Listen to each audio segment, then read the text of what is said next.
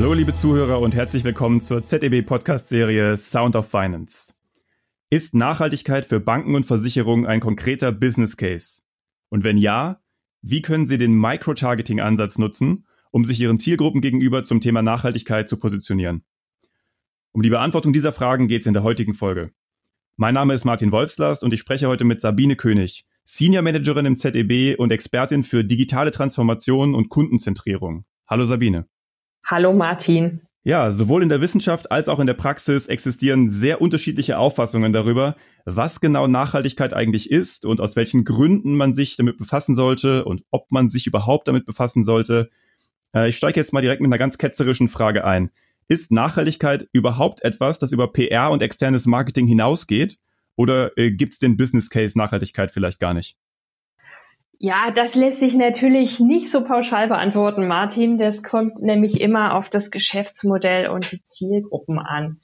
Zum einen kann man sagen, Marketing und PR sind wichtig, denn beides wirkt auf die Reputation und damit auch auf die Kosten und Erträge. Und zum zweiten kann man sagen, dass die Ansprüche von Kunden aber auch von, sag mal, Umweltverbänden etc. in den letzten Jahren deutlich gestiegen sind und dass es da genug Gruppen gibt, die genau schauen, ob ein Institut Greenwashing betreibt, das heißt, ob Worte und Taten zusammenpassen. Und hier ist tatsächlich viel in Bewegung und dadurch steigt auch das Reputationsrisiko, dem Häuser ausgesetzt sind, wenn sie eben was anderes ins Internet stellen, als sie dann am Ende auch wirklich tun. Hm. Das heißt, so aus einer reinen Kostenperspektive lohnt es sich schon, äh, das Unternehmen oder die Bank im Bereich Nachhaltigkeit zu positionieren. Also in der Wissenschaft zum Beispiel hat sich diese Erkenntnis schon lange durchgesetzt. Seit ungefähr 40 Jahren versuchen da alle möglichen Leute irgendwie nachzuweisen, dass eben nachhaltiges Unternehmensverhalten sich positiv finanziell auszahlt. Und tatsächlich, genau wie du eben sagtest, wird da auch oft das Reputationsrisiko als abhängige Variable genommen. Das ist aber jetzt so diese, diese wissenschaftliche Blase. Was würdest du sagen, äh, wie es in der Praxis aussieht? Also hat sich da auch die Erkenntnis durchgesetzt äh, mit dem Business Case oder eher noch nicht? Ich würde sagen, also vor allen Dingen seit diesem Jahr kommt in der Praxis auch keiner mehr an dem Thema vorbei und muss sich vor allen Dingen Gedanken machen, wie sie sich am Markt positionieren wollen. Wo aber die ideale Positionierung ist, das ist aus meiner Sicht dann wirklich wieder ein Business Case und der hängt dann davon ab, welche Zielgruppen die entsprechende Bank hat. Zum Beispiel kann man eben sagen, Universalbanken oder Bausparkassen sind extrem heterogen aufgestellt von ihren Zielgruppen. Die sprechen im Prinzip die gesamte Bevölkerungsbreite an und so divers und bunt wie die Bevölkerung ist, sind dann eben auch die Zielgruppen. Und hier muss man wirklich tiefer reingucken, um sagen zu können, was das Richtige ist. Hm, okay, also ich nehme daraus mit, äh, in diesem Business Case Nachhaltigkeit wäre der erste Schritt eine Zielgruppenanalyse. Äh, kannst du da vielleicht noch ein konkretes Beispiel nennen für Kreditinstitute, wie sowas aussieht? Genau, also wenn man sich mal irgendwie diese möglichen Positionierungen einfach mal als Kontinuum vorstellt, ja, mit irgendwie Rot auf der einen Seite und Grün auf der anderen Seite, dann habe ich im Roten da so das absolute regulatorische Minimum, wo ich mich positionieren kann als Bank. Ich mache nur das, was ich muss. Auf der anderen Seite habe ich dann die Ökopioniere, was wie eine GLS, Triodos ähm, auf dieser Seite. Und das sind halt Überzeugungstäter, ja. Die wollen wirklich einen, einen positiven Impact mit dem, was sie tun, in die Gesellschaft bringen. So, und genau dazwischen ist die, das ganz große Spektrum für die Universalbanken, Bausparkassen, Versicherungen, wo sie sich positionieren können. Und genau da wird es jetzt schwierig und schwammig und da muss ich diese heterogene Kundschaft clustern, um wissen zu können, von wem habe ich denn wie viel. So, und warum sollte ich die clustern? Weil wenn ich ein Business Case rechnen will, bedeutet das ja immer, dass ich mir überlegen muss, wenn ich die Option A wähle in meiner Strategie, führt das dann zu mehr Ertrag oder zu niedrigeren Kosten. Und das ist eben abhängig von dem Verhalten der Kunden. Ein Beispiel, wenn ich beim, bei der Anlage der Spargelder der Kunden darauf achte, dass ich sie in nachhaltige Projekte investiere, honoriert der Kunde denn das? Oder ist das vielleicht so abstrakt, dass ein Kunde das gar nicht nachvollziehen kann? Oder wenn ich Geschäfte mit, mit Kunden mache, die ähm, wenig nachhaltige Geschäftsmodelle haben. Wir hatten gerade den Skandal mit Siemens, die was für eine Kohlenmine in Australien verkauft haben und ähm, das hat dann eben zu einem entsprechenden Reputationsrisiko geführt. So, wenn ich aufhöre mit solchen Kunden Geschäften zu machen, dann verliere ich natürlich Kunden und Geschäft auf der einen Seite. Es lohnt sich aber im Sinne eines Business Cases, wenn ich bei anderen Kunden mehr Geschäft gewinne. So, und ob das der Fall ist, das kann ich eben genau nur dann sagen, wenn ich weiß, wie sich die Kunden verhalten werden. Ja, ich verstehe. Und je größer der Kundenkreis ist und je heterogener, desto schwieriger ist diese Frage mit diesen Clustern eben zu beantworten. Und wenn ich es richtig verstanden habe, kommen wir mit diesem, äh, mit diesen Clustern äh, auch zu dem ja, Fachwort der heutigen Episode. Man kann diese Frage nämlich mit Micro-Targeting beantworten. Äh, was ist das überhaupt? Genau, Microtargeting ist genau die Antwort aus dem Marketing, die entstanden ist, weil eben die Zielgruppen immer heterogener geworden sind und weil man immer tiefer segmentieren muss. Und Microtargeting, um es mal zu definieren, ist eine möglichst feine und datenbasierte Segmentierung von Zielgruppen, die aber außerdem auch auf psychologischen Modellen beruht. Und die Methode an sich lässt sich eigentlich auf jedes Thema anwenden und so halt auch auf Nachhaltigkeit. Das unterscheidet sich eben von der klassischen Segmentierung, die jetzt, sag mal, vorrangig auf demografischen Daten basiert, wie Alter, Geschlecht, Familienstand, dadurch, dass ich beim Microtargeting eben tatsächlich versuche, psychologische Motive, Einstellungen und Handlungsabsichten zu interpretieren. Und das können wir uns jetzt einfach auch mal bildlich vorstellen, ja, wenn ich irgendwie sage, Alter, Geschlecht, Familienstand, ja, irgendwie 35-jährige verheiratete Männer. So, was sagt denn das darüber aus, wie die jetzt im Sinne wie nachhaltig die jetzt agieren? Habe ich jetzt irgendwie keine Ahnung.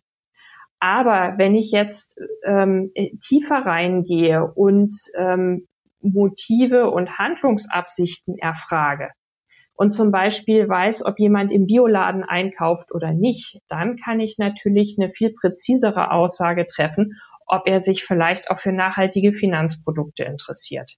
Hm, okay, also ich habe auf jeden Fall verstanden, was es bringt. Ich habe noch nicht ganz verstanden, wie es funktioniert, ehrlich gesagt. Es hört sich für mich irgendwie nach äh, Big Data und sehr kompliziert an. Äh, vielleicht kannst du es noch ein bisschen erläutern, wie man das genau macht. Also wie geht man daran? Genau, Big Data ist schon mal das richtige Stichwort, denn habe gesagt, es ist datenbasiert, das ist auch ganz wichtig.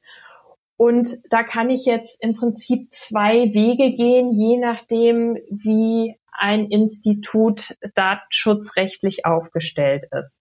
Wenn Kunden die Einwilligung gegeben haben, Daten auszuwerten, dann kann man das eben entsprechend machen und schauen, welche Daten über den Kunden bekannt sind und kann dann eben schauen, was sagen mir diese Daten über Motive, über Handlungseinstellungen.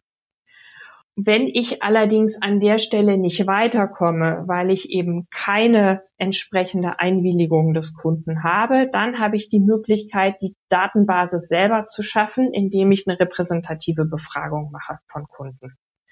Und da ist es dann wiederum wichtig, dass man einen entsprechenden Fragebogen aufsetzt, der schon von vornherein genau diese Einstellungen und Handlungsabsichten auch tatsächlich abfragt.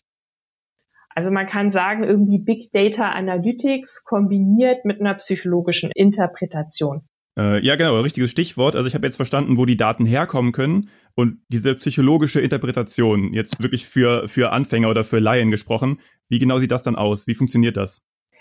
Auch da gibt es wieder unterschiedliche Modelle. Wir haben jetzt gerade in einer Arbeitsgruppe ähm, ein Modell ausprobiert, das sogenannte UTAUT-Modell, was schaut, wie ich als, als Mensch eigentlich bestimmte, bestimmte Dinge, Technologien etc. nutze und, und, und die Rahmenbedingungen das beeinflussen. Und das ist gerade beim Thema Nachhaltigkeit was, was man gut beobachten kann.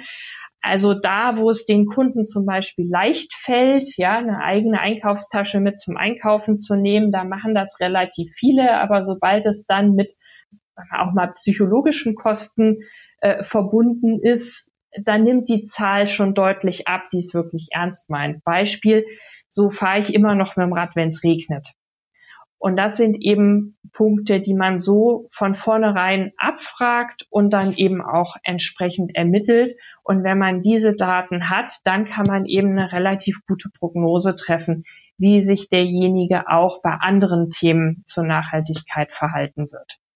Hm, verstehe ich.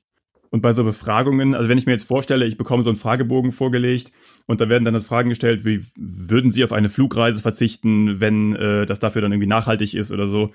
Gibt es da Probleme mit äh, sozialer Erwünschtheit? Also dass Leute vielleicht das ankreuzen, wovon sie glauben, dass man es gerne hören möchte? Oder sind die da wirklich ehrlich bei solchen Fragen? Weißt du da was drüber? Ja, das ist immer ein Problem bei solchen Fragebögen, ja. Deswegen ist es immer wichtig, möglichst neutral einzuleiten oder möglichst wenig dazu zu sagen.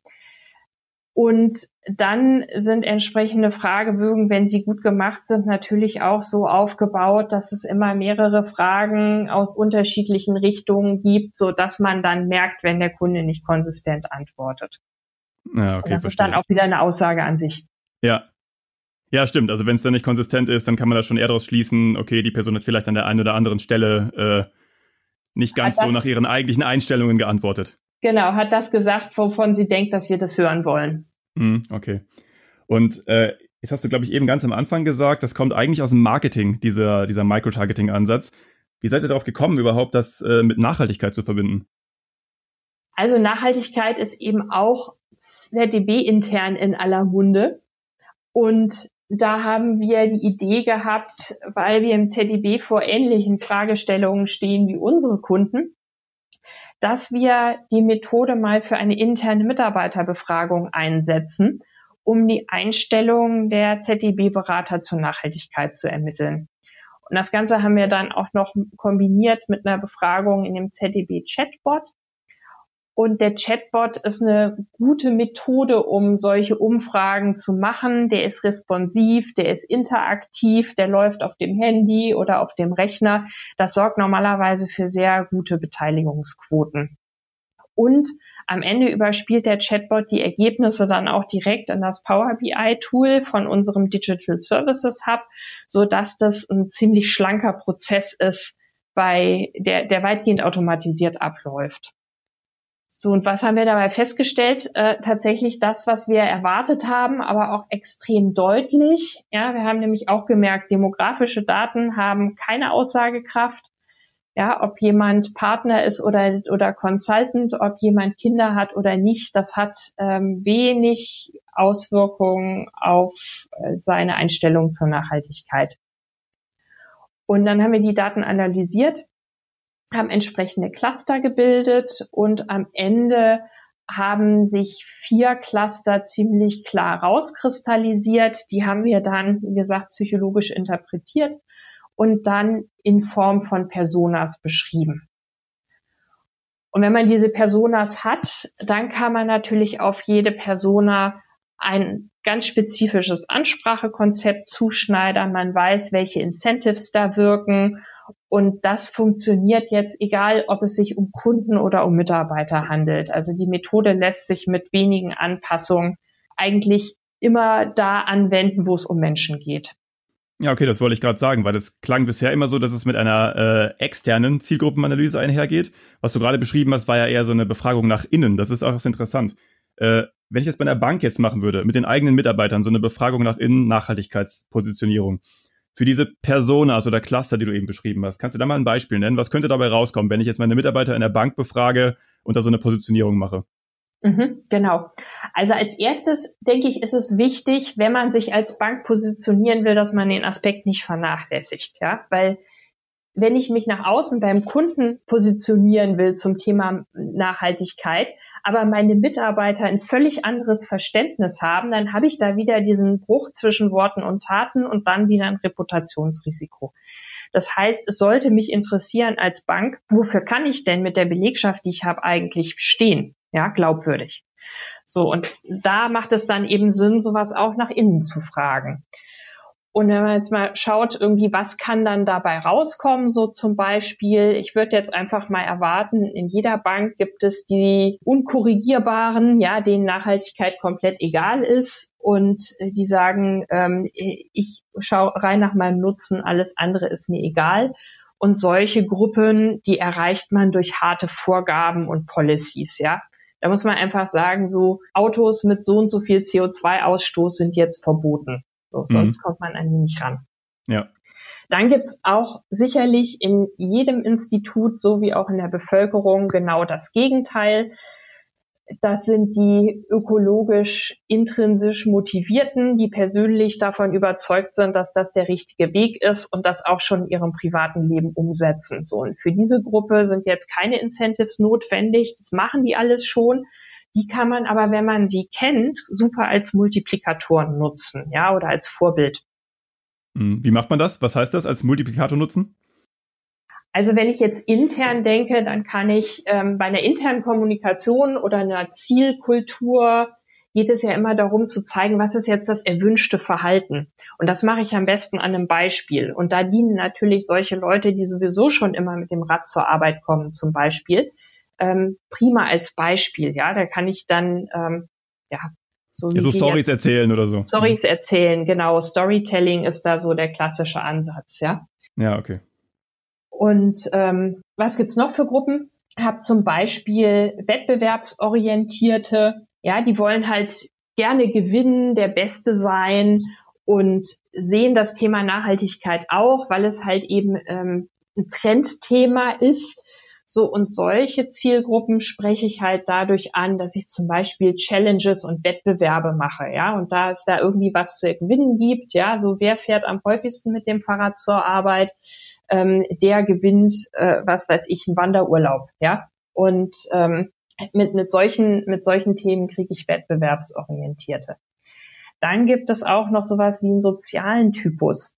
Das sind wiederum Menschen, die durch Anerkennung in der Gruppe motiviert werden. Solche Leute kriege ich nicht durch Wettbewerbe, weil die eigentlich eher konsensorientiert sind und so viel Wettbewerb nicht mögen, für die sind wieder Vorbilder und Gruppenevents total wichtig. Die haben auch eher eine, eine altruistische Motivation. So und so bilden sich eben ganz unterschiedliche Gruppen raus. Und wenn ich eben so einen Microtargeting-Ansatz fahre, dann finde ich halt heraus, wie viele ich von welcher Sorte habe. Und dann wird plötzlich meine Positionierung viel klarer. Mhm. Ja, was ich jetzt gerade sehr cool fand, ist, du hast äh, nicht nur die Personas oder diese Cluster genannt, sondern auch direkt Handlungsempfehlungen gegeben, die sich daraus ableiten. Äh, geht das auch nach außen? Also ich mache jetzt zum Beispiel mit Kunden, so eine, äh, so eine, so ein, so ein Cluster-Ansatz, Microtargeting und habe dann vielleicht ähnliche Gruppen raus und äh, was kann ich dann da äh, als Handlungsempfehlung nennen? Hast du da ein Beispiel für? Ja, das lässt, wie gesagt, es lässt sich einfach auf Menschen anwenden, ja, und so eben auch auf Kunden. Und ich kann eben sagen, wenn ich jetzt in meinem Kundenbestand viele von diesen unkorrigierbaren habe, ja, dann, wir waren ja eben beim Business Case, dann lohnt es sich für mich schlicht und ergreifend nicht, viel in Nachhaltigkeit zu investieren, weil da wird weder mehr Gewinn, eine mehr, keine Mehrpreisbereitschaft, noch mehr Geschäft wird nichts bei rauskommen. Wenn ich jedoch in meinem Kundenbestand viele intrinsisch ökologisch orientierte habe, ja, dann habe ich wiederum eine ganz konkrete Abwanderungsgefahr, wenn ich deren steigenden Ansprüchen nicht gerecht werde. Ja, dann gehen die nämlich zu einem Nischenanbieter, der das tut. Ja, das heißt, hier ist der, der Business Case ganz klar, ähm, mir droht ein Verlust von Geschäft. So, und wenn ich diese weniger extremen Gruppen habe, dann brauche ich eigentlich einen spezifischen Plan, wie ich sie aktivieren kann. Und da helfen eben auch die Daten. Mhm. Was man sehen kann, so ganz allgemein, ist, dass der gesellschaftliche Diskurs schon einen extrem hohen Einfluss auf das Kundenverhalten hat. Wir haben jetzt gerade vor wenigen Wochen eine ZDB-Nachhaltigkeitsstudie erstellt. Das haben meine Kollegen Ulrich Heuer und André Hasken gemacht. Die kann man übrigens auf der ZDB-Webseite kostenlos runterladen. Ja, okay, und da danke für die es, Info. Ja. Genau, da steht es nämlich eben drin, da wurden Befragungen gemacht, auch zusammen mit dem Sinus-Institut, wo man sehen kann, dass es in den letzten drei Jahren schon ziemlich einen Shift gegeben hat im Konsumentenverhalten. Mhm. Okay, ich habe noch eine ganz andere Frage vielleicht. Du hast ja eben gesagt, das ist äh, in gewisser Weise so ein Big Data-Ansatz. Man braucht ja auf jeden Fall Daten. Du hast auch gesagt, wenn man die äh, nicht bekommen kann anderweitig, muss man eben eine Befragung durchführen. Das ist ja sehr aufwendig. Was ich mich gerade die ganze Zeit gefragt habe, wir haben doch sowieso alle irgendwie so ein Persönlichkeitsprofil bei uns auf irgendwelchen amerikanischen Servern abgelegt, indem wir halt uns bei Social Media beteiligen. Ja, es ist ja so. Facebook, ja. Instagram, was auch immer. Kann ich das nicht einfach abgreifen und dann damit den Microtargeting-Ansatz fahren? Konnte man mal, ähm, geht inzwischen nicht mehr. Äh, also technisch wäre es theoretisch möglich, aber es gibt Datenschutzproblematiken. Weiß ich, du erinnerst dich doch sicherlich auch noch an diesen Skandal um Cambridge Analytica, ja, die eben solche, solche Daten zur Beeinflussung der letzten US-Wahl genutzt haben. So was haben die gemacht? Damals war es so, dass Facebook Wissenschaftlern Zugriff auf die Rohdaten der Kundenprofile gegeben hat. Und ähm, dann haben eben Wissenschaftler an Unis darauf genau diese psychologischen Modelle gebaut. Und Cambridge Analytica hat das dann wiederum verwendet. Und nach dem Skandal wurde die Lücke von Facebook aber geschlossen und heute kommt keiner mehr an die Rohdaten ran. Im Gegenteil, also heute, und das ist bei Facebook so und das ist auch bei Google so, ähm, sind diese Rohdaten sind ja extrem wertvoll und das ist im Prinzip, das ist der Wert dieser Unternehmen und die verkaufen die heute eben an, an Werbekunden, aber man kommt nicht mehr direkt dran. Mhm. Ja, was ja auch eigentlich gut ist, ne, wenn man nicht direkt drankommt. Also es war, ich bin ganz froh, dass du so geantwortet hast. Ansonsten wäre es ja auch irgendwie gruselig, wenn jeder einfach die Profile abfragen könnte und damit sonst was für Clusteranalysen durchführen würde. Mhm. Aber ja, okay. Gut zu wissen. Ja, ähm, ich glaube, das war ein ganz gutes Schlusswort. Damit schließen wir die heutige Episode. Vielen Dank, Sabine, für das spannende Interview. Ja, vielen Dank, Martin. Ja, unsere äh, Kontaktdaten sind in der Episodenbeschreibung. Äh, man kann Sabine gerne kontaktieren, wenn man mehr darüber wissen will oder irgendwie noch weitere Fragen dazu hat. Ähm, Feedback, Meinungen, Kommentare gerne über soziale Medien und äh, natürlich, wenn es euch gefallen hat, gerne den Podcast abonnieren und eine Bewertung dalassen. Vielen Dank und bis zum nächsten Mal.